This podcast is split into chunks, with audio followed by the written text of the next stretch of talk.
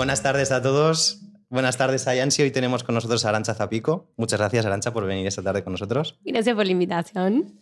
Bueno, Arancha y yo nos conocemos desde hace unos dos años y medio, tres, más o menos. Tú entraste con la beca de la Caixa en el 2018 y eres licenciada en matemáticas por la Universidad de Córdoba, en Argentina.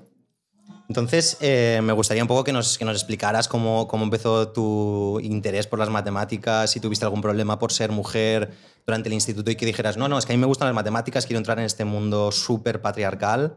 Explícanos lo que tú quieras. Uy, no, empezó cuando era muy chica. Siempre me gustó mucho la matemática. Eh, mi abuela había sido maestra, eh, mi hermana es un poco más grande que yo y siempre, como que para mí siempre fue un juego aprender matemática. Me encantaba. Pero a niveles exagerados. Muy Sobre friki. todo durante la primaria. Me, me encantaba. Y le pedí a mi hermana, por favor, que me enseñe cosas. Mi hermana que no le gustaba la Tu hermana matemática. mayor, ¿no? Sí, sí. Como que sabía siempre más que yo y, y me enseñaba cosas. Y, mm, y cuando entré al secundario, eh, bueno, siempre tuve mucho apoyo de mis profesores, siempre me daban problemas extras. Y cuando entré al secundario, entré a las Olimpiadas de Matemática. Que eso creo que es algo a nivel bastante mundial, sí. sí. Eh, y cuando entré en las Olimpiadas de Matemática, eh, me di cuenta de varias cosas. La primera es que yo no era tan buena en matemática como creía que era. Pero esto es bueno, es, es positivo. Sí, sí, ¿eh? no. O sea, es lo, lo que se dice en Argentina, decimos bajarse el pony, ¿no? Yo iba al secundario y como me gustaba tanto y siempre sabía un poco más, creía que era la reina, digamos. Claro. Y, y no, y entrar a, a este mundo me hizo muy bien. Y además también me di cuenta que la matemática que a mí me gustaba no era la matemática. O sea, a mí me gustaban los números. Vale. Y claro, la matemática de números tiene poco. Vale. Entonces eh, fue como medio un shock, pero también yo había pensado mucho en, en estudiar igual algo como contabilidad. Eh, después pasé más a la idea de economía porque me gustaban mucho las ciencias sociales. Siempre me gustaron las ciencias sociales. Nunca me gustó ni la física ni la química. Y, y bueno, y entrar al, al mundo de las Olimpiadas de Matemática me, me hizo dar cuenta de que, de que no era la matemática que me gustaba, pero que había mucho más. Y bueno, creo que ahí me, me ganó, no sé si la terquedad o la curiosidad, pero dije, bueno, venga, va. Eh, en Argentina los, los grados son cinco años y era un grado muy teórico, digamos. O sea, Porque no, en Argentina tenéis grado más máster, ¿no? Es como si no todo es junto. todo un grado de cinco años Vale. y formalmente no es equivalente a un máster. Los que Vale. sí son equivalentes son los doctorados y con una licenciatura en Argentina puedes comenzar un doctorado. Por eso, digamos, yo pude empezar aquí. Y, y bueno, es un grado bastante teórico que no era lo que yo, me- lo que yo quería tampoco. Tú querías jugar con los Claro, números. yo quería... de- de- de- Tú estabas en la carrera porque te gustaba el, el rollito de jugar con los números. Muy- tal. me encantaba multiplicar a mí. dije, Pero esto qué mierda es, ¿no? Totalmente. Yo esto qué mierda es, no sé, pero yo lo voy a terminar. digamos. Tú, tú eres súper cabezota, ¿no? Que decimos aquí. Uf. ¿Cómo le decís? Allí terca. Baja. ¿Cómo? Sí, terca. Terca, Terca. terca, vale. Bueno, eh, bueno, hemos vi- visto, tú eres muy activa en las redes sociales, una persona que te gusta compartir tanto tu investigación como tu, tu vida, ¿no?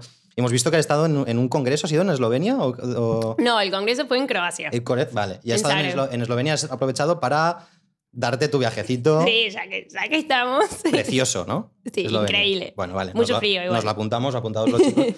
Eslovenia precioso.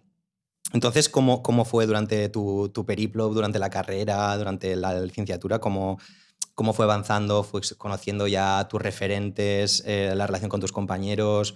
¿Era, ¿Eres todo chicos y tú? O... Eh, lo que pasa es que en Argentina, por ser este grado tan teórico, éramos siete.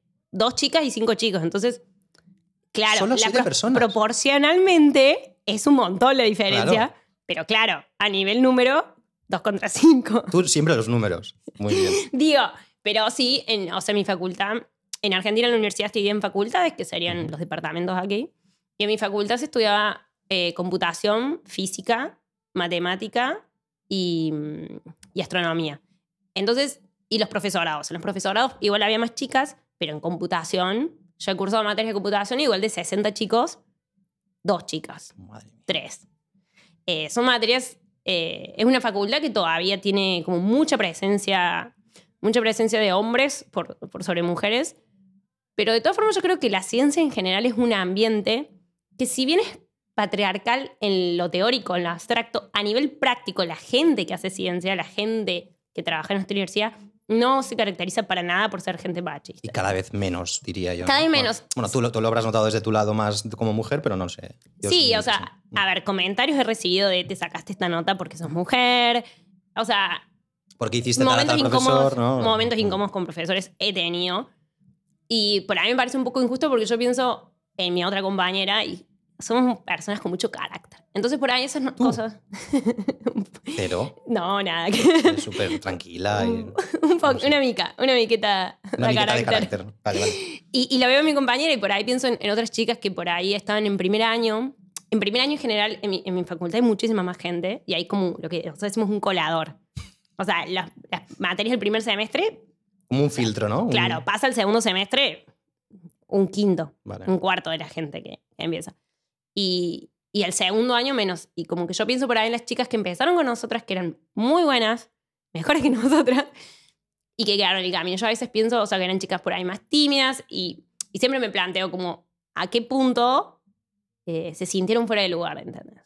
Sí, sí, esto lo hemos hablado ya con, con- bueno, justamente en la sesión previa, en la, en la entrevista previa con, con Violeta, lo hablábamos, ¿no? De el- los privilegios, no solo de masculino femenino, de, de género, sino también los privilegios de clase que te hacen ser- estar tú más seguro o segura de ti misma y decir, bueno, aunque esto no sea, yo soy, no soy una persona de 10 en matemáticas en tu caso, pero voy a seguir.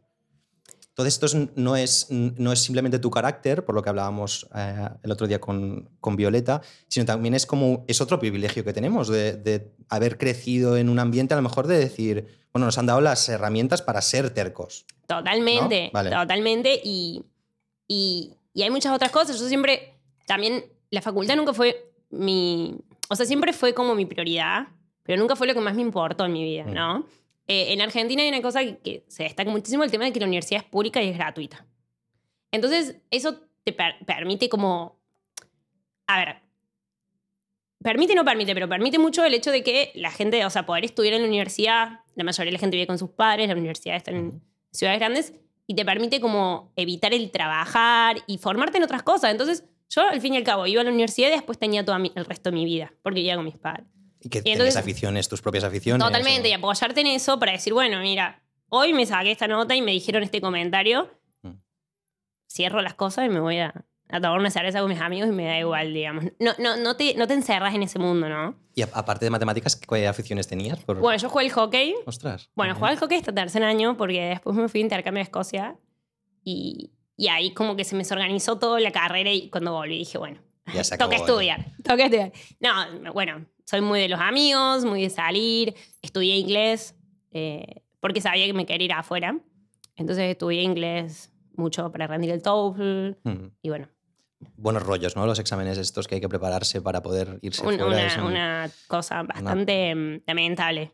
No, no el Sí. TOEFL en sí porque otro bueno, negocio más. ¿no? El, el- el tema del inglés no, pero yo rendí los GRE, los exámenes que se rinden para, para las universidades de Estados Unidos. Ujú. Fue horrible, o sea, en el GRE de matemática, no sé si llegué al 30%. O sea, porque no, no es solamente, claro, estaba en cuarto, cuarto año de la carrera, ya estaba. Tenía que rendir cosas de primer año, pero súper específicas como preparar, o sea, eran como saber hacer una derivada triple, ¿entendés? Y era como, tenías que saber, y bueno, te prendes uno, te- pero no eran, era como una cosa muy robótica, que realmente te tenías que preparar para ese examen, digamos. Que tampoco sirve para, para definir si una persona realmente es buena en matemáticas o no, ¿no? Y yo No al fin y al cabo el doctorado lo estoy haciendo, Sí, sí, Y en el GRE me saqué un 30%, no me acuerdo. Fue Bueno, a lo largo de las entrevistas que estamos haciendo, igual que por toda la gente que, que hemos conocido durante la investigación y tal, durante el doctorado, yo creo que todos nos damos cuenta de que no hace falta ni ser el mejor de tu clase, ni sacar notazas, sino que lo que vale la pena es perseguir tu curiosidad y decir, no, no, ser terco, ¿no? Lo que decías. Sí, y mantener los pies en la tierra, ¿no? O sea, yo puedo amar mi trabajo o la ciencia o lo que estudio, en- depende en qué nivel estés, pero los pies en la tierra, que eso no te hace mejor persona, no te da más amigues, no, o sea, es, es ese mundo, digamos, en el, en el que podés alimentar tu curiosidad y está muy bueno, pero también hay que saber salirse de, de ese rollo de, nada, o sea, yo después del 30 en el gremio podría haber pegado un tiro, decir, no, no sé nada de matemática. Varias veces me lo planteé en mi carrera, como, yo esto no sé nada, o sea, no, no puedo hacer matemática. Mm, Y bueno, y creo que, que el mantener los pies en la tierra con, con lo que es la vida real, Totalmente. No, hay, hay mucha gente que una vez se saca el doctorado como que se piensa que ha subido de escalón social y, y es, un, es un paso más de tu vida que no tiene por qué ser un paso hacia adelante, es un paso más. que- Claro. que, has dado. Y que hay que disfrutarlo, el proceso, y no por sacarte el título de doctor. No, Que y es además- suficientemente bonito, ¿no? El, el doctorado es, es- es muy bonito, tiene trozos que dices, lo enviarías todo a... Pero en general yo creo que tiene muchos días muy bonitos. Claro, es que, a ver, yo creo que en ese sentido, el doctorado a mí me parece el mejor trabajo del mundo. O sea, yo lo Perfecto. disfruto a cada día. Pero también porque no es mi vida. Entonces, el día que todo colapsa, yo cierro el ordenador y me voy a correr, me junto con mis amigas, me voy a una serie. O sea, saber que es, es un pedazo, ¿no? De tu vida, como medio autocontenido y que hay un mundo afuera. Entonces, si vos dejas que eso te tome la vida, vos te crees que de- tu, tu personalidad, tu, tu nivel, tus éxitos, cualquiera sea la definición de éxito, dependen del doctorado, vas a sufrir porque las cosas no salen siempre. Bueno, ya lo decía. las Brad- cosas fallan más de lo que ¿Has salen. visto el Club de la Lucha? Fight Club. No. ¿No? Pues en, en Fight Club eh, Brad Pitt dice, no sois vuestro trabajo, no Es sois que- vuestra cuenta corriente. Y, y es bueno que seamos poliédricos, que, ten- que seamos personas profundas y que no seamos solo la carátula de eh, doctorado en criptografía y matemáticas. No. No, no, es que te, te quedas en eso, la pasás muy mal. Bueno, entonces eh, terminaste la licenciatura, eh, súper bien, todo genial. Dijiste, voy a, que, voy a continuar en esto, ¿no? ¿O qué pasó? Bueno, fue más complicado. Mi licenciatura, como te dije, fue muy teórica. Ujú. Y yo estuve toda la carrera diciendo, yo no quiero hacer nada teórico, yo no quiero hacer, yo no quiero hacer geometría, yo no quiero hacer álgebra. Y, y me empezó a picar el, el bichito de la criptografía. Había un profesor en mi facultad que, que si bien él realmente como sus public- publicaciones son bastante más teóricas, él era como experto en criptografía sin ser académico en criptografía. ¿no?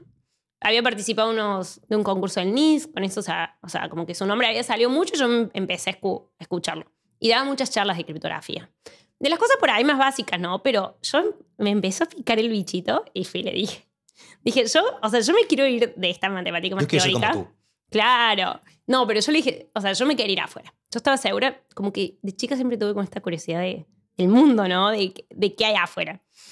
Y mm, entonces le pedí a él que me, que me dirija la tesis de grado. Él me dijo, mira, yo te puedo dirigir la tesis de grado, pero no te podría dirigir un doctorado. Yo dije, vos no te preocupes, que yo para el doctorado me la me voy, me voy de acá. Y bueno, gracias a él eh, pude como meterme un poco, pero hay, hay muy poca criptografía en Argentina, muy poca gente investigando en eso. Eh, en Argentina todo lo que es matemática y computación se hacen cosas muy teóricas. Ujú. Y, y bueno, nada, yo me mandé así. Pero desde allí encontraste ya la, la beca de la Caixa. Claro, entonces cuando yo estaba por terminar la licenciatura, a mí me agarró un ataque de ¿qué hago de mi vida? Muy Entonces- típico. Sí, sí, o sea, ¿qué hago de mi vida? Porque yo decía, entre que no sirvo para la matemática y que la criptografía acá no la puedo hacer, que tampoco sirvo, pero por lo menos me gusta, Al McDonald's. dije, no, ¿qué McDonald's? A, a Australia, al McDonald's, pero de Australia. Me saqué una work and holiday y me fui. ¿En serio? Dos días después de recibirme, me fui a trabajar de moza a Australia. ¿De moza qué es, perdón? Eh, camarera, perdón. Vale. Y, y bueno, entonces ahí me piré. Y cuando estaba en Australia, me dije, yo, yo quiero volver a, a hacer ciencia. Yo quiero hacer mi doctorado. Ahí me di cuenta, eh, fue un- fueron ocho meses en realidad que estuve muy guays, pero, pero me di cuenta que, que quería saber más matemáticas. O sea, que me- era poco, o sea, había poca matemática y de los temas que no me interesaban tanto. Entonces dije, no, yo acá quiero hacer un doctorado. Y ahí empecé a buscar como loca. Y en eso encuentro, eh, hay, hay una página que me pasó este profesor mío, eh, de criptografía, o sea, la Asociación Internacional de Criptología en realidad. Y ahí hay como un job eh, ¿Qué diferencia hay board. entre criptología y criptografía? Bueno, la criptografía es como encriptar cosas Vale. y después está el criptoanálisis que es como desencriptarlas, hackearlas, Ujú. digamos. Y la criptología serían las dos juntas. Vale. O sea, tanto como la parte de atacar Ujú. o de quebrar, como la parte de crear. Vale. Y, y bueno, y ahí había como un job eh, board y ahí vi un, un doctorado y veo que era en Barcelona. Con dos mujeres, que las dos eran matemáticas, Y dijiste, esto Yo está, dije, yo está acá- escrito mi nombre. de cabeza. Me tiró de cabeza. Y claro, yo hoy las conozco mis directoras, pero entiendo, porque yo le escribí y me respondieron como al mes. Me dijeron como, ay, Aranza, me encanta tu perfil. Eh, sí, pero tenés que aplicar esta otra beca. Esta beca muy competitiva, nada, suerte. Y tú dijiste, Y yo dije, bueno, Perfecto. enero, no, era enero. En Argentina, enero es ocasiones de verano. Era enero y las becas de la Caixa cierran eh, a principios de febrero. El 3 de febrero. Y yo, o sea, yo necesitaba un montón de papel y todos mis profesores. Mi universidad estaba cerrada porque enero es El ocasiones. statement, las cartas de referencia. Claro, y, y está cerrado, o sea, enero directamente el edificio no está abierto. ¿Entendés? Porque es vacas, es como el agosto de aquí. Entonces, ¿Qué fuiste a la casa de los profesores? Ah, no, yo estaba en Australia, ¿dónde voy a ir? Mis amigos y mi papá y mi hermana y mi mamá hicieron todo. Traducir. cons- Bueno, en mi facultad, la, la persona que se encarga de estas cosas, como sabía que yo me quería ir, yo me recibí el día antes de que cierre la facultad. Me dejó todo listo. La mejor. No, es que en las facultades chicas tienen eso, ¿no? En el agradecimiento de tu tesis, Sí, ob- obviamente mi tesis de licenciatura la primera. No, no, es que esa señora me salvó la vida. Y bueno, me dejó todo listo, lo fue a buscar una amiga, me lo tradujeron, bueno, me mandaron todo. Los profes, uno me, me firmó, o sea, este, este hombre que me tenía que firmar el, de que la- con la licenciatura yo podía empezar el doctorado, porque yo no tengo máster, entonces necesitaba como que alguien diga que yo podía empezar un doctorado en Argentina para poder empezar doctorado ahí. Me lo hizo desde Brasil, se fue un- a un ciber a escanearlo, la firma. O sea, tú tienes buenas anécdotas ya con esto, ¿eh? No sé- Ah, y aún no hemos empezado a hablar del doctorado. De burocracia tengo un millón, pero de buena gente que me ha ayudado, uff. Y bueno, y ahí expliqué, encima uno de los profes no me podía subir la carta de recomendación. Faltaban, eran como las 5 de la mañana en Australia, yo me había puesto la alarma, no podía enviar la aplicación porque falta esa carta. Viste que los profes lo tienen que subir por separado. Y me puse la alarma 20 minutos antes, 10, 4. Yo me estaba durmiendo un minuto antes, entró la carta de recomendación y yo envié la solicitud. O sea, Tú tenías los ovarios aquí. no, porque estaba, yo estaba en, o sea, Ah, quería hacer... con- siguiendo con tu vida y decir, ah, pues si no está el doctorado, Es que pues otra yo cosa. estaba ¿no? como, acabé de llegar a Australia. Vale. Entonces estaba como todavía como, esto me interesa y si no me sale, no me sale. Claro, porque era, tú aplicabas en febrero, pero era para empezar a partir de septiembre, ¿no? Entiendo, Claro. ¿no? Entonces yo todavía tenía tiempo en Australia, tenía mis planes allí. Y bueno, eh, cuando en abril me llegó que tenía que venir a Barcelona a, a hacer la entrevista. entrevista, yo, imagínate, yo estaba trabajando de moza y voy y le digo ahí a mi manager, yo en realidad soy licenciada en matemática y quiero empezar un No doctorado. lo sabía tú. tú- No, no lo puse en el currículum, no les importa. Digo, así que me voy a ir 10 días a Barcelona. Y La Caixa pagó. Sí, me pagó el ticket desde Australia, Fly Emirates. 22 horas de vuelo, ¿eh? De ida y 22 horas de vuelo. Y tú Claro. preparándote la entrevista mientras tanto. Sí, sí, hablando con mis directoras, las que ahora son mis directoras. Exacto. Pero bueno, eso creo que me ayudó a ir relajada como a la entrevista. Tenía mi plan B. ¿Y tú la, la entrevista, cómo la recuerdas? La entrevista de, de selección de la Uy, la recuerdo. Entré esa, esa, ese- La ese- sala aquella. a la sala aquella y había como una mesa espectacular, 10 personas mirándome así. Yo como- personas adultas expertas de tu sí, campo. había uno con traje y todos, ¿no? Sin Mm. miedo. Y el que tenía enfrente era el experto en mi campo. Y viste que te hacen como preguntas incómodas. Sí. Y Preguntas soy- sin respuesta, como mm, para re- reflexionar, sí. Sí, o, o te, o te- como que te ponen en jaque, ¿no? Y bueno, nada, o sea, me puse un poco nerviosa. Estaba muy nerviosa yo con el inglés. Porque, claro, mi pronunciación es con un acento latino. Bueno, Y claro, cuando los escuché ellos pronunciar con su acento español, dije, acá estamos todos bien, todos a mano. estamos todos en el barro. Claro, no hay Venga. ningún británico. bueno, bien, primer paso. Y no, después eh, me acuerdo que yo tenía en mente que era muy importante haber hecho como un Erasmus. Yo lo había leído eso en internet, viste, los foros estos de las becas. Y cuando me preguntaron qué era la mejor parte de mi currículum, dije otra cosa. Y digo, ay, y, y una de, me acuerdo que una de las señoras me dice, pero el Erasmus no fue importante. Y yo, ay Dios mío. Pero que era lo único que tenía Claro, que decir. de- desde Argentina hasta, hasta Escocia. Claro. Erasmus. Y además en mi universidad no hay muchas opciones. Hay como, no sé, había como 50 becas y hay 150.000 alumnos. O sea, entonces es como mi carta. Y dijiste, la, la he cagado. La cagué mal. Pero bueno, no, bien. lo hiciste con confianza y... Sí, sí, estaba muy tranquilo. Yo recuerdo, Arancha, eh, cuando nos conocimos, que yo, yo llevaba ya un año en el doctorado, y, y bueno, tú eres uno de estos ejemplos de la Caixa de, de becarios que, o becarias que se nota que además de ser muy buenos o, o buenos en lo que hacéis, eh, es de esta gente que tiene la capacidad de socialmente enganchar, ¿no? De convencer. De convencer, Yo, sí. eh, en Argentina se dice chamullero. pues mira, O sea, el bla, bla, bla. ¿no? Yo me senté ahí, no sé qué dije, pero lo dije con una seguridad y con unas ganas. está, sí, sí. Que Tú listo. ibas ahí con, ah, con la garra, ¿no? Sí, no sé qué dije. Pero bueno, eso creo que en esta beca lo, lo hace un poco distinto. Y es el tema de elegir personas, no solamente estudiantes. Totalmente. Y, Y yo creo que es una de las cosas que hace, lo dices tú, diferente a, a la beca de la Caixa de, de otras becas más impersonales, ¿no? A lo mejor Total. becas públicas. Bueno, entramos ya un poco más Basta en... de propaganda la caixa. Sí, sí, no, no pasa nada. ¿no? Hay cosas que hace muy bien la Caixa, otras que, bueno, que nos reservaremos la opinión. Eh, entrando ya un poco más en, en la- en tu investigación, explícanos un poco que, cómo empezó tu proyecto de investigación, cómo lo propusisteis, cómo, qué tipo de hipótesis os hacéis, qué, qué es lo que haces tú en el laboratorio. ¿Qué- Tú entras ahí al laboratorio y No ¿qué tengo un laboratorio, ¿eh? Exacto, es ¿qué haces tú? ¿Qué haces? Bueno, em, lo que yo hago en realidad se llama, o sea, es computación teórica, no es matemática.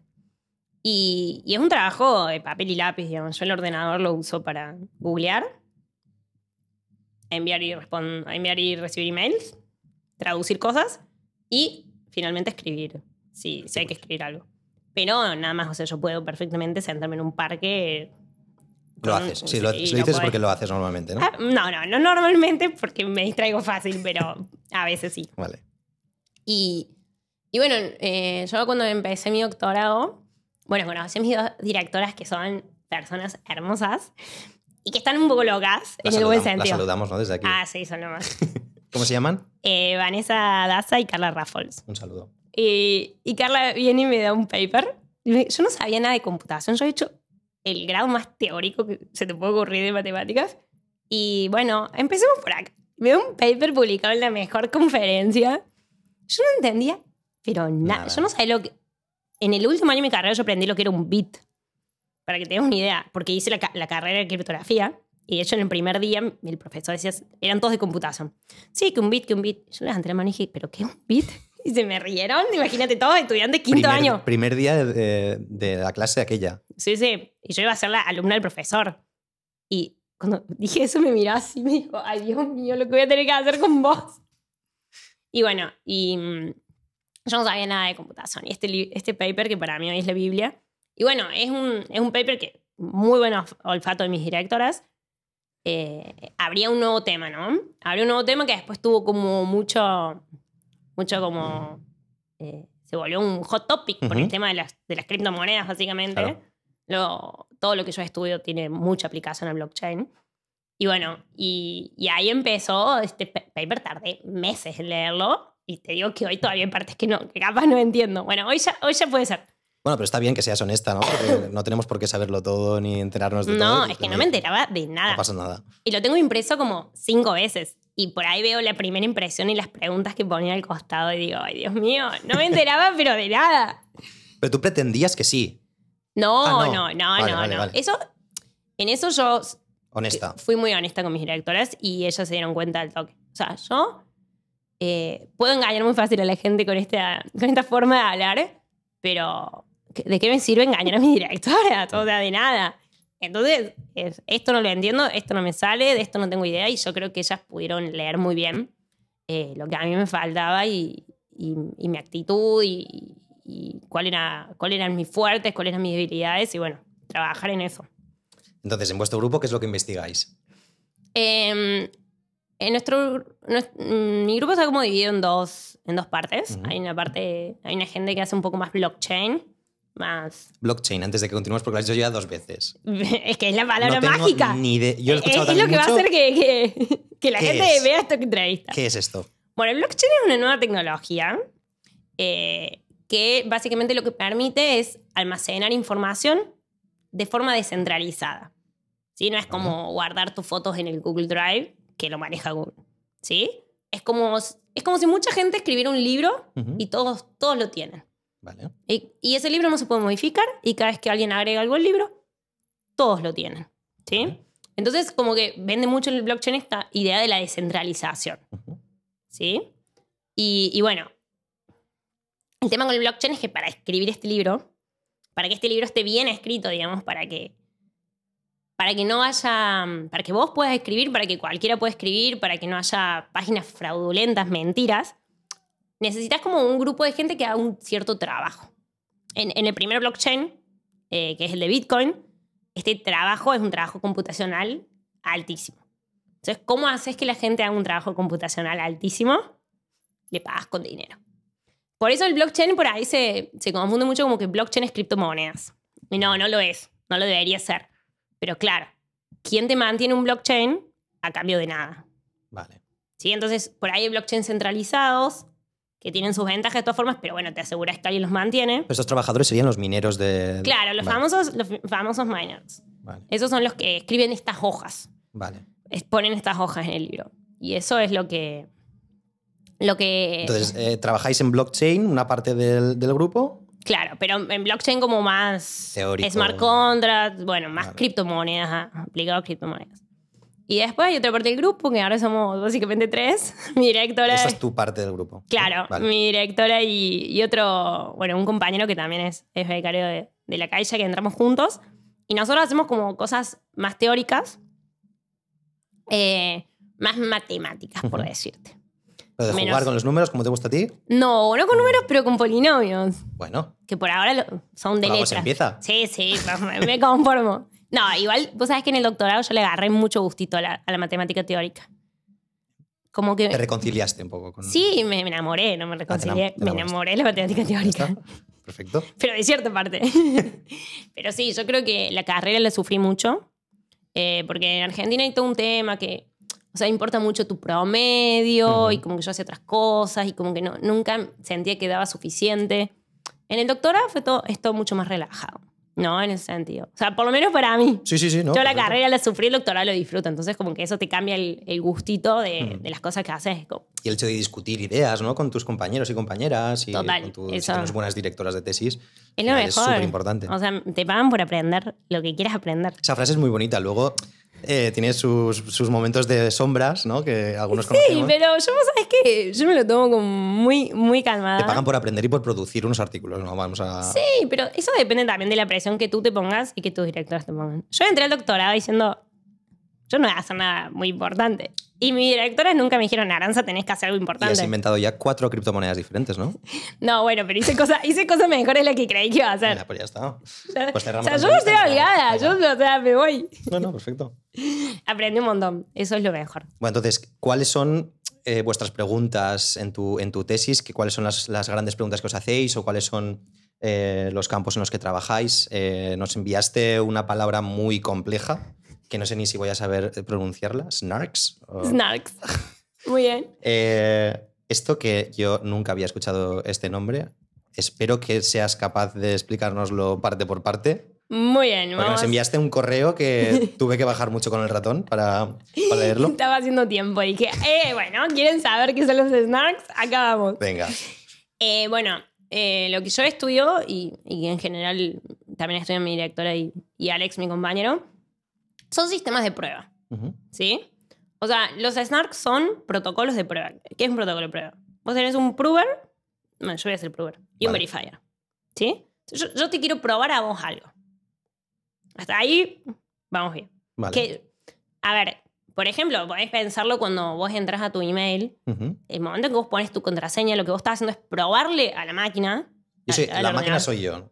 Sí, el Vale. verifier. Al, al ordenador que sos el dueño de esa cuenta. Vale. Sí, eso, eso es un, un sistema de prueba. Con la contraseña. Claro, ¿cómo probás que sos el dueño? Porque sé la contraseña. Es lo, en realidad, de hecho, eso es lo que se llama una proof of knowledge o prueba de conocimiento, que es yo te pruebo que soy yo, probándote que sé mi clave secreta, mi contraseña. En teoría, nadie más la debería saber. Eso ya, eso ya no es tan así. Con vuestras parejas nunca compartáis. No, eh, nunca. No, por favor, con nadie. Pero bueno, Con vuestras parejas menos. ah, yo lo comparto con todo el mundo mi contraseña. tipo, ay, me traes, me sacas plata del banco, acá está la contraseña. No, Bueno. sí, yo también, no, no tengo ningún problema. Bueno, importante es que puedes elegir. Perfecto. Si vos querés que sea yo soy el privado- verifier, tú eres el prover, Entonces yo te pruebo que tú sé. me pones la contraseña a mí y dices, vale. Claro. Yo te digo, vale, puedes entrar en tu correo. Perfecto. Listo. Eso es un sistema de prueba. Ahora, por ejemplo, supongamos que yo soy, yo soy el prover. Entonces, vos sos un teléfono móvil y Ujú. yo soy Google. Google. Yo soy. acá, acá, así como me ves, Vale, perfecto. Entonces, tu, tu teléfono móvil quiere hacer como alguna operación muy costosa. Vale. Para el que no le alcanza la nafta, decimos en Argentina, ¿no? no le alcanza la potencia. la potencia. Entonces, ¿qué hace? Le pide a Google que lo haga. ¿Sí? Una- algún cómputo. No, no se me ocurre en este momento. Que puede ser guardar información, por ejemplo. Entonces, Google lo hace y te devuelve la respuesta.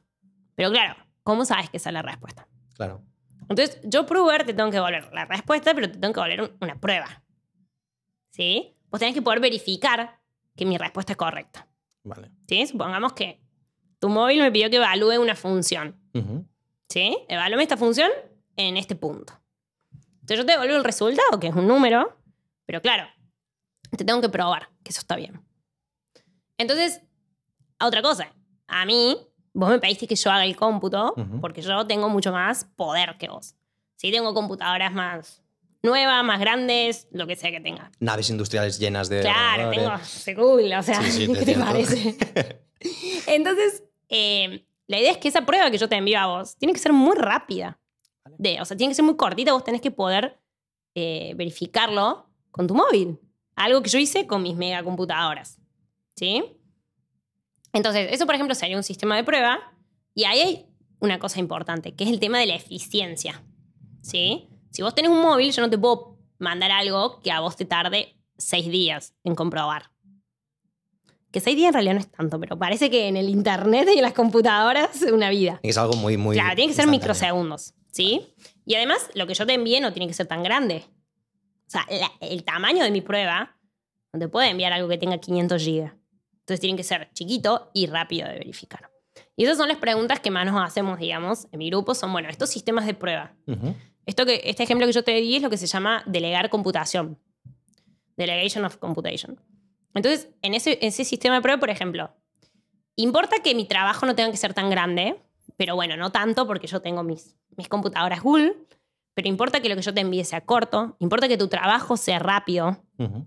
Entonces, básicamente lo que nosotros trabajamos mucho es en la eficiencia Vale. de estos sistemas de prueba. Y después sería como otro ejemplo, que es el, el que más se usa para las criptomonedas, es cuando yo te quiero probar algo, y acá viene el Zero Knowledge, esa Z, ZK de las snarks, que es que yo te quiero probar algo, pero no te quiero dar nada de información. Eso es muy importante. O sea, en, este- en esta prueba que yo te envío, yo estoy evaluando una función que vos me enviaste en un punto que vos me enviaste.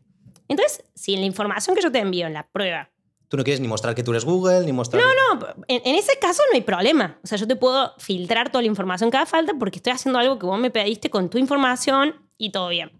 Pero claro, ¿qué pasa, por ejemplo, si lo que yo quiero es usar un blockchain? Entonces, yo quiero publicar una transacción, yo te quiero enviar dinero a vos.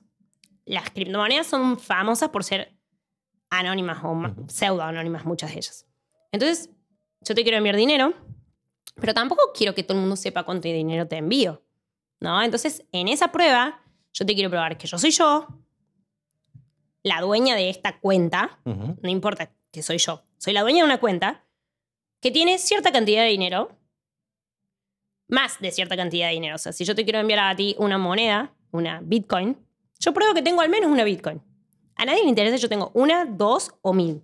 Yo pruebo, yo soy la dueña de una cuenta que tiene más de una Bitcoin y le envío una Bitcoin a otra cuenta. Estás hablando todo del zero knowledge, ¿no? Ahora Claro, entonces eso es zero knowledge. Yo no, y no quiero filtrar quién soy, no quiero filtrar información sobre mi clave secreta, Claro. o sea, mi contraseña para esa cuenta. No quiero filtrar información de cuánto dinero te envío ni cuánto me queda. Entonces ahí es cuando viene el zero knowledge. Y de vuelta, por, por ser en blockchain, estas pruebas tienen que ser eficientes. ¿Por qué? Porque poner cosas en el blockchain es caro. ¿Sí? En este libro, si vos querés que tu frase se publique en una página, tenés que pagar. Entonces tu frase tiene que ser lo más corta que pueda. Eso sería el, el tamaño de la prueba. Y después, la persona que va a publicar esa hoja tiene que verificar todo. Entonces, Vale. la parte de verificación tiene que ser muy rápida. Microsegundos, milisegundos. Rapidísimo.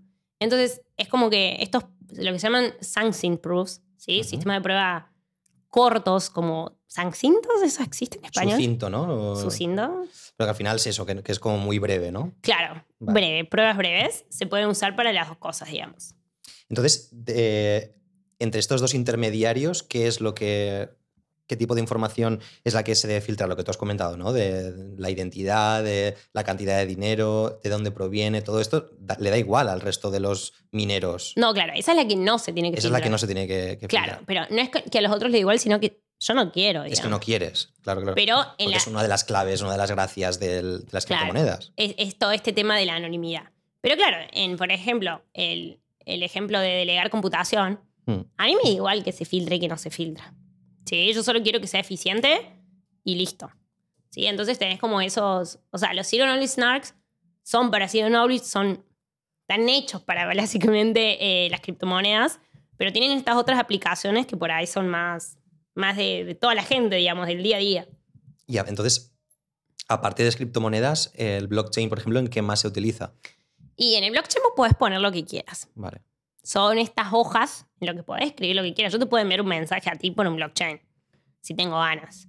O bueno, se habla mucho de como de reemplazar un poco las escribanías, de poner contratos en los blockchains. Se habla en su momento. Ahora también se le pueden poner unas cosas que se llaman smart contracts, Contratos inteligentes. No son contratos y mucho menos son inteligentes, pero bueno, Queda muy bien el nombre. Sí. que- Además es en inglés. cool, cool.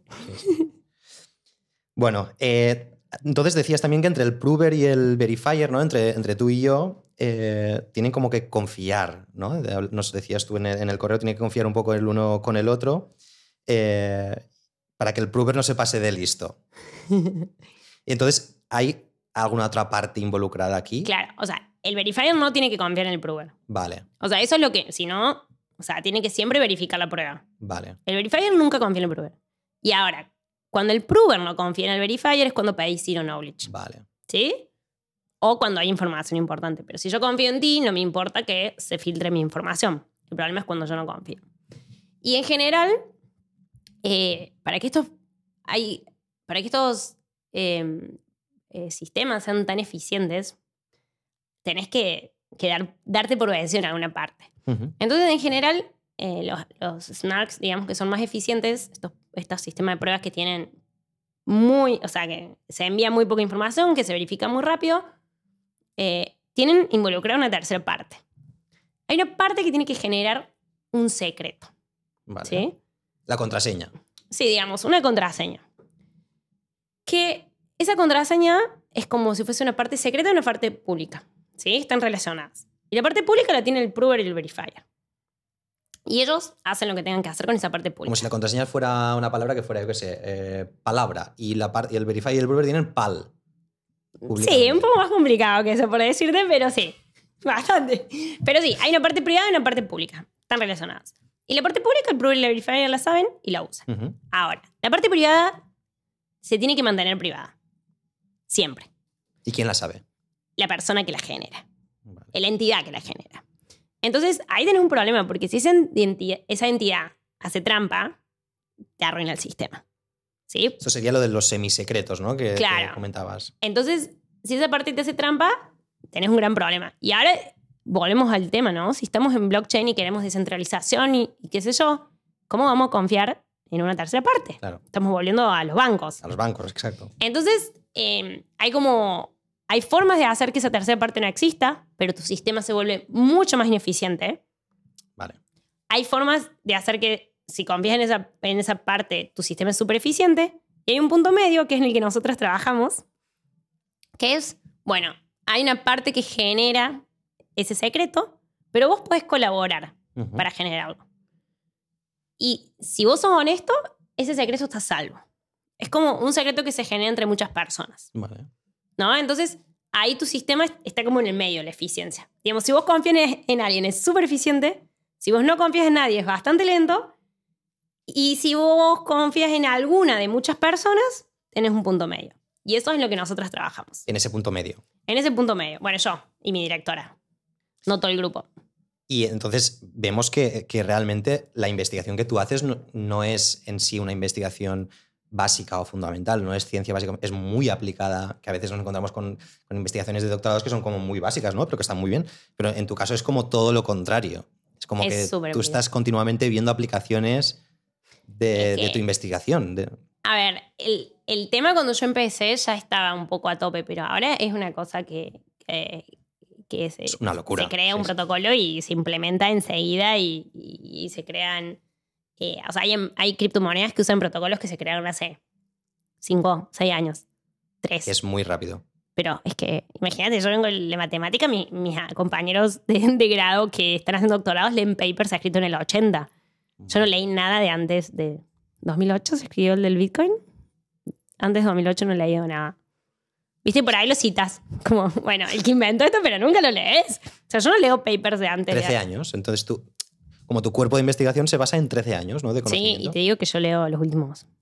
Bueno, sí que es verdad que esos 13 años luego se basan en, en papers. muy- Obvio, por eso en Este es introducción mucho más están todos antiguo. citados, Mm. pero yo no he leído entero un paper de hace más de 4 o 5 años. Y eso también está como lo que hablábamos también de, de confiar, de no confiar en el punto medio, está muy relacionado con la privacidad y con las redes sociales que, que hoy en día juegan un papel tan importante en nuestra vida y que muchas veces ni nos preguntamos ¿no? por, por nuestra privacidad y que simplemente la damos, damos Claro. nuestra vida.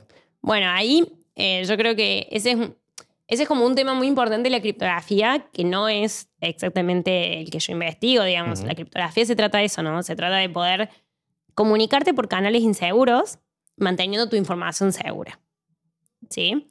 Entonces, eh, hay, hay criptografía en, en muchos aspectos de nuestra vida, y, pero yo creo que la gente no es la que se interesa en eso, sino que a veces bien y a veces no tanto, son los gobiernos ¿no? los que tienen que poner como, no sé, la obligación de que si yo le tengo que enviar cierta información a Facebook, esa información está encriptada y que no la pueda abrir, a menos que yo incumpla normas. Entonces, es algo que, que es muy difícil, ¿no? Pedirle a la gente como, aprende esto, interesate en, tu, en esto. O sea, a mí, para serte honesta, yo no cuido para nada mi privacidad en, en lo que sería mi email, mis redes sociales, pero porque elijo no hacerlo, digamos. Lo haces conscientemente. Totalmente, pero porque además hay que, hay que saber, ¿no? Y por ahí pedirle a la gente que entiende esas cosas, yo no las entiendo, es Mm. como demasiado. Y entonces ahí es cuando tiene que venir como el gran pez, digamos, eh, la actuación de por ahí las entidades gubernamentales y decir, bueno, vamos a proteger los datos de los clientes de esta y esta forma. No, no puede ser la privacidad en, en términos de tecnología una cosa de cada uno. Totalmente. O sea, la gente no entiende. O sea, eh, es que yo no entiendo. o sea, es como Mm. una locura. Bueno, hablábamos también de los, de los famosos mineros, ¿no? De, que nos comentabas antes y de que, bueno, eh, tú puedes poner al servicio de desencriptar eh, criptomonedas tu ordenador, ¿no? Tu Minar, minar, no es Eso. Eh, minar eh, criptomonedas con la potencia computacional que tú, que tú tengas y que luego hay mucha gente que pone eh, como naves industriales. Claro, Para- es que ahí está el problema. o sea, vale. la- la- la- por ejemplo, el Bitcoin se mina haciendo lo que se llama una proof of work. Tenés que hacer cierto trabajo, Vale. ¿sí? Y es un trabajo que es muy difícil. Básicamente tenés que... Es como si yo te pusiera tu ordenador a adivinar números hasta que llegue el número que tenía que adivinar. Hablando de de... cero infinito. No, de, de 0 a 2 a la 256. Gigante. Tu ordenador podría estar, o sea, mi ordenador podría estar toda la vida haciendo eso. Entonces, el tema es que al principio estos, como, estos puzzles que se llaman, estos eh, rompecabezas, que en realidad no son rompecabezas, pero estos desafíos, eran algo que vos podías resolver en tu ordenador. Entonces, mucha gente minó Bitcoin, muchos frikis curiosos. Porque al principio era más fácil minar. Claro, entonces el tema de- del blockchain es que lo que se intenta con el Bitcoin, por ejemplo, es que haya un bloque cada 10 minutos. Entonces, claro, en el momento en que la gente empezó a usar, por ejemplo, las placas de video para hacerlo más rápido, había un bloque, podría haber habido un bloque cada 5 minutos. Entonces, vos lo que tenés que hacer es volver más difícil eso. Entonces, mientras la gente más loca se vuelve y más cosas compra, eso es más y más difícil. Entonces, la gente que hace sigue comprando más cosas y de hecho hay ordenadores hechos para minar Bitcoin. Y hay gente que tiene granjas en lugares súper fríos, en Se Islandia. granjas. granjas de minado. Son galpones gigantes llenos de, de ordenadores que no lucen como nuestros ordenadores, ¿no? Son placas. Minando Bitcoin todo el día, por ejemplo. Y si. Entonces, eso es como que lleva a que sea más difícil. Y que sea más difícil lleva a que la gente desarrolle más tecnología. Es como el pez que se muerde la cola. Y, Sí, y es una locura porque además, eso ambientalmente, la proof of work el siguiente es que te quería lo peor. Mm, Por eso yo odio Bitcoin. Vale. O sea, Bitcoin es como el, la- el primer intento. Es como que yo te saque una vacuna para el coronavirus, la primera, y todo el mundo se la empieza a aplicar sin una prueba. Pero no todas las criptomonedas funcionan igual. No, no. Hay Vale. otras formas que se intenta. Bueno, el tema es que básicamente estas hojas que vos pones en este libro, la idea es que las, las ponga una persona aleatoria. ¿sí? Que vos no puedas ponerlas por tener más dinero, porque si no podés, o sea, una, lo que se llama un adversario muy potente, puede simplemente ser el que siempre ponga esas hojas. Yo pongo las hojas, publico lo que quiero, gasto lo que quiero, a vos no te publico nunca. Entonces, la idea es que esa persona sea aleatoria. Vale. Entonces, si vos elegís una persona aleatoria, cada mucho tiempo, cada, no sé, seis páginas en este caso, en blockchain, va a haber una persona honesta. Entonces, si vos estás tratando de poner tu mensajito y nadie lo pone, espera seis páginas que alguien, alguien honesto va a poner todos los mensajes. Entonces, la idea es que eso sea una persona aleatoria, pero claro, ¿cómo haces una lotería entre personas que, que no están comunicadas necesariamente entre ellas, que no se conocen? Y claro, o sea, no puedes hacer una lotería entre personas porque yo me hago 60 usuarios Claro. y gano. Entonces lo que vos tenés que hacer es, por ejemplo, eso, vas a hacer un trabajo. ¿Se entiende? O sea, no importa que vos tengas 60 usuarios, tenés un ordenador, vas a hacer un trabajo. Entonces, hacete todos los usuarios que quieras, pero no vas a poder ser siempre vos el que publicas. Vale. Esa es idea. Y bueno, y ahora hay, hay otras formas. Hay otras formas de hacer estas loterías. Eh, está lo que se llama el proof of stake, que es básicamente, dependiendo de la cantidad de criptomonedas que tengas, la cantidad de posibilidades que tenés de ganar. No es lo más fair del mundo, No. pero es mejor que el proof of work. Proof of work realmente, ambientalmente, es un desastre. Pero desastre total. Pero desastre total. Yo a veces reciclo, viste, ahí separando el plástico y digo, pero ¿qué estoy haciendo? Que Claro. Es que est- esto ¿Un volvemos muchas, muchas veces a, a la misma idea de siempre de lo del el cambio climático, de que a nosotros como individuos nos, nos ponen como, no, no, tienes que reciclar el papel aquí, el cartón allá, el... y luego hay gente con mucho dinero que se dedica a crear granjas de, de minado, a crear... ¿no? Pero es que es un desastre porque yo y lo creo mismo con todo. es lo que pasa mucho en, en algunas partes del IT, ¿no? En lo que se llama machine learning, inteligencia artificial. O sea, es como que la gente lo saca de las manos, digamos. Nakamoto, quien sea que, que fuera la persona que inventó blockchain, se, se fue todo de las manos. Es como que vos decís, bueno, este primer protocolo, ok, resolviste un problema, el problema de cómo escribiste el libro, el problema del consenso, todos nos ponemos de acuerdo en un libro. Y a eso le falta una cantidad de trabajo que al día de hoy hay muchas mejores eh, blockchains que todavía también tienen sus problemas y uno está trabajando, digamos, toda la comunidad científica está poniéndose al servicio. Pero claro, o sea, ya está. El Bitcoin está ahí, es la más cara y la gente la va a seguir comprando. Ya, ya. Y no se la puede cambiar porque encima Nakamoto tiró la bomba de humo. no sabemos quién Está es. desaparecido. No, es que es una persona, o sea, eh, eh, trabajó sobre un nombre anónimo. Entonces no se sabe quién es esa persona, o, o sea, entidad o grupo de investigación, o no se sabe. Cuestión es que el, el Bitcoin ya está hasta ahí. Y ahora hay otras, otras, digamos, blockchains que trabajan mucho más, que tienen fundaciones atrás, que las tratan de mejorar. No sé, Eth- Ethereum, eh, que Ah, sí. sería como la Ujú. segunda, está cambiando de proof of work a proof of stake. Vale. Eh, digamos, hay como... Más eh, ética. Claro, más ética, pero además hay una empresa que se, o sea, que se responsabiliza por el buen funcionamiento de eso, que le pone improvements, que, que trata de hacerlo más rápido todo el tiempo, digamos, cada vez que salen protocolos nuevos implementar. Y después tenés toda la gente comprando Bitcoin.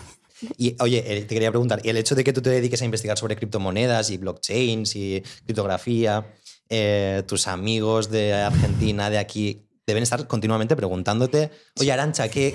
¿No? ¿Sí o no? No sé, ¿eh? Siempre, pero yo no sé, yo siempre digo lo mismo, pregúntale a un economista, idea, que claro. yo de finanzas nada. O sea, yo he puesto en criptomonedas menos de un sexto de mi sueldo. De un mes. Eso es todo lo que yo he comprado. Un sueldo de un mes. Claro, eso es todo lo que yo he comprado en criptomonedas en mi vida. Y lo Pero porque no elegí. te, no te gusta la idea de la No criptomoneda. me interesa, pero además interesa. porque, o sea, no es que fluctúe. Yo puse mi, mis euritos en, en proyectos criptográficos que a mí me gustan. Como puede ser Ethereum, Cardano, hay eh, uno que se llama Internet Computer. A ver si va a pasar ahora como pasó con Elon Musk, que después de esta entrevista va a subir el precio de... Es que eso es lo que pasa con la, es que eso es lo que pasa con la criptomoneda. Entonces yo por eso le Porque puse. Gagri, eres la experta en criptomonedas y entonces... Ah, no, no, escuche no, esto, pero es que Ya eh, verás, ya. Yo no puedo creer que cada vez que Elon Musk dice algo. Y bueno, entonces yo no voy a poner, o sea, yo no pongo mi dinero en esa, en esa cosa. Hay gente que por ahí estudia, viste, más el tema mercado y qué sé yo. Pero igual, las criptomonedas en estos momentos están fuera, absolutamente fuera de su objetivo. O sea, no son anónimas, todas las- no son descentralizadas, toda la gente usa wallets. Nadie compra cosas con criptomonedas, que al fin y al cabo es como el, el objetivo. O sea, hoy en día las criptomonedas son para invertir me vale muy bien, me parece muy bien para la gente que sabe invertir. Yo que no sé invertir. Te vale... Vas a decir otra cosa, ¿no? Sí, Vale, sí.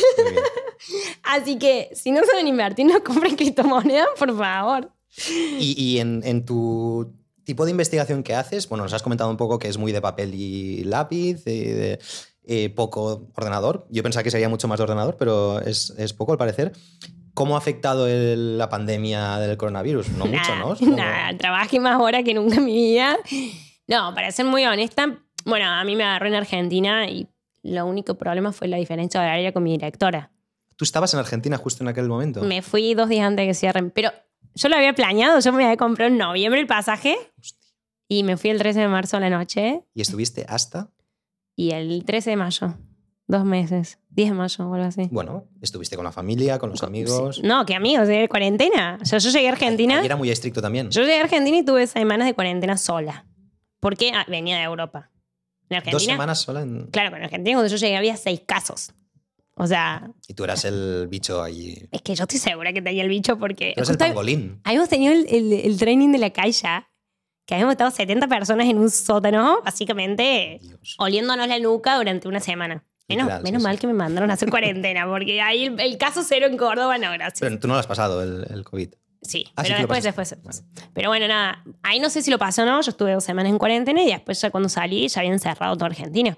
Así que me fui ahí con mi mamá y mi hermana trabajando todo el tiempo. Así que no, a ¿Te mí cuidaron bien? sí, sí, Exacto. mucho amor y, y mucho trabajo. Bueno, porque es muy diferente de la gente que hemos hecho trabajo experimental, sí. que se nos fue todo Yo tengo un amigo- sitio, ¿no? Todo el Tengo un amigo que, que, que trabaja ya se doctoró con plantas.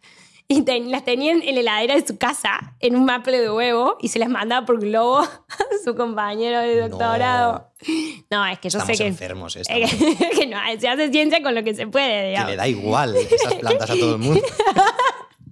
Pero en ese momento Pero te piensas... terminó, terminó en tres años, ¿eh? Sí, Así sí, que- pero en ese momento te piensas que esas plantas son Dios.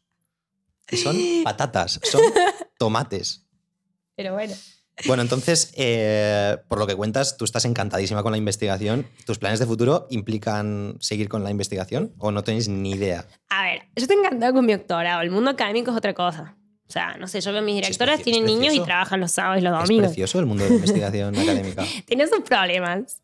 Yo no quiero trabajar los fines de semana el resto de mi vida. Lo hago, bueno, eso en general yo no lo hago, lo hago muy de vez en cuando si tengo un deadline puntual. Pero lo que yo no quiero, el problema número uno para mí en la academia es el mudarse. Yo no quiero volver a empezar mi vida en otra ciudad. O sea, me- tres meses, dos meses, vivo donde quieras. Pero irme a hacer un postdoc a otra ciudad, porque para hacer un postdoc hay que mudarse de país Sí, sí. básicamente.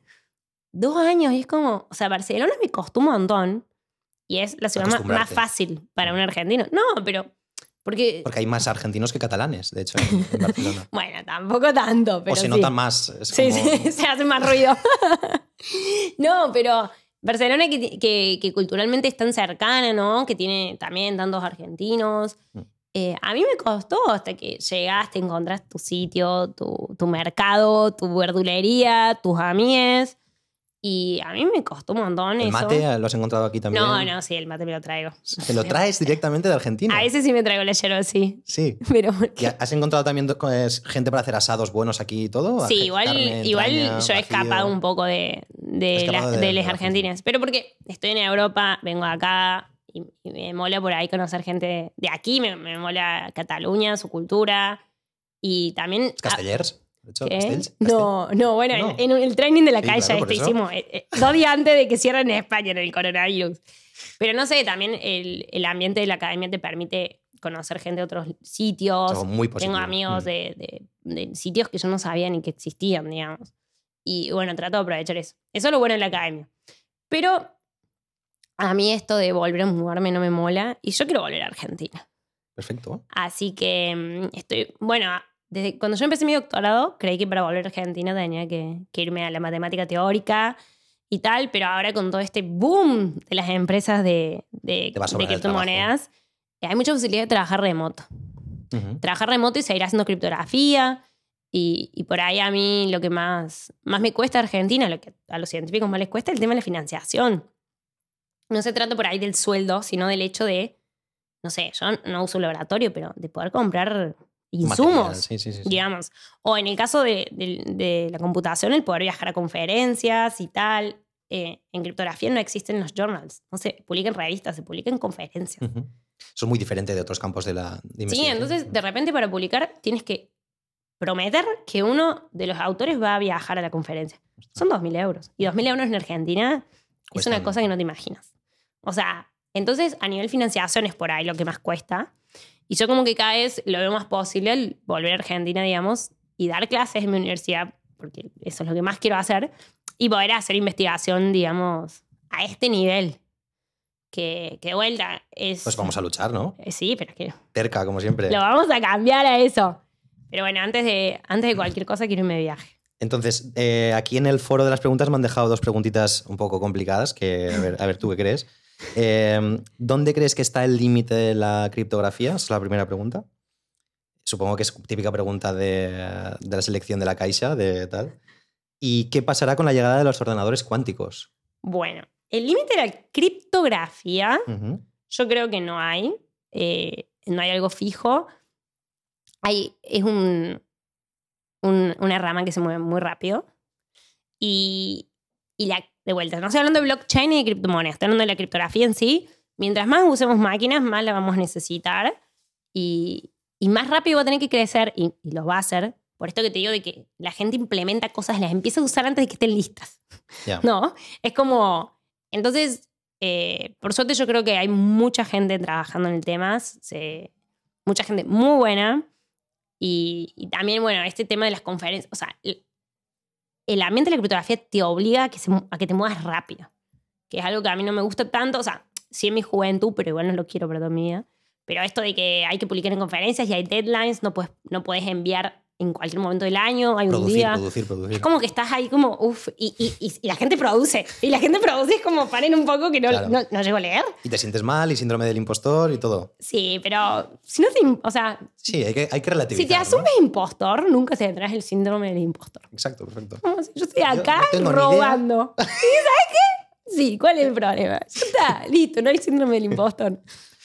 La segunda pregunta. Eh, ¿Cuál ordena- era? Ordenadores cuánticos. Está todo bajo control. Está todo- No, eh, el tema es que, o sea, básicamente la criptografía, todos los protocolos criptográficos se basan en que hay problemas muy difíciles de resolver. Hoy en día el problema de factorización.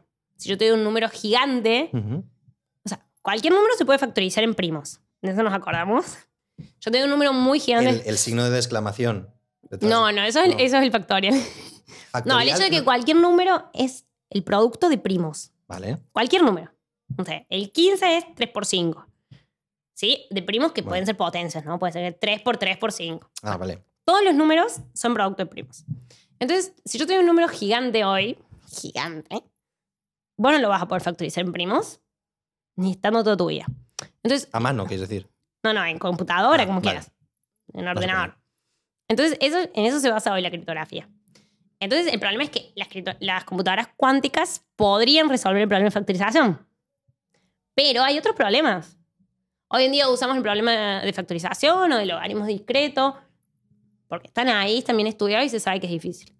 Pero ya hay mucha, hay una rama muy grande de la criptografía postcuántica, que es la criptografía basada en problemas eh, que no se pueden resolver con computadoras cuánticas. Los protocolos todavía son más ineficientes, obviamente, es una rama que está como naciendo, pero está ahí. Pero yo desde mi ignorancia, ¿eh? ¿Qué, qué tienen los ordenadores cuánticos? ¿Cómo funcionan? Así de forma básica. ¿Qué no tienen los ordenadores que tenemos ahora? No tengo tenemos ni idea. vale. Podrían Esto nos factorizar. Nos lo apunt- Pod- Pueden factorizar, vale. en pues teoría, no sé, podrían. Hay es gente que dice que los ordenadores cuánticos no existen y que todo es bla, bla, bla. fantasía. Pero hoy en día ya está el protocolo para factorizar con un ordenador cuántico. Lo que falta es el ordenador cuántico. Vale. O sea, entonces, bueno, Venga, Arancha, por favor. no, a mí no, a mí no me viene. no, ahora vuelves a casa. Yo, o sea, yo no sé ni prender un cenar Te ordenador. pones ahí a hacer el ordenador con tu colega. No, no, literal que yo con los ordenadores, nada, nada. Pero bueno, está, está todo bajo control. Hay nuevos problemas.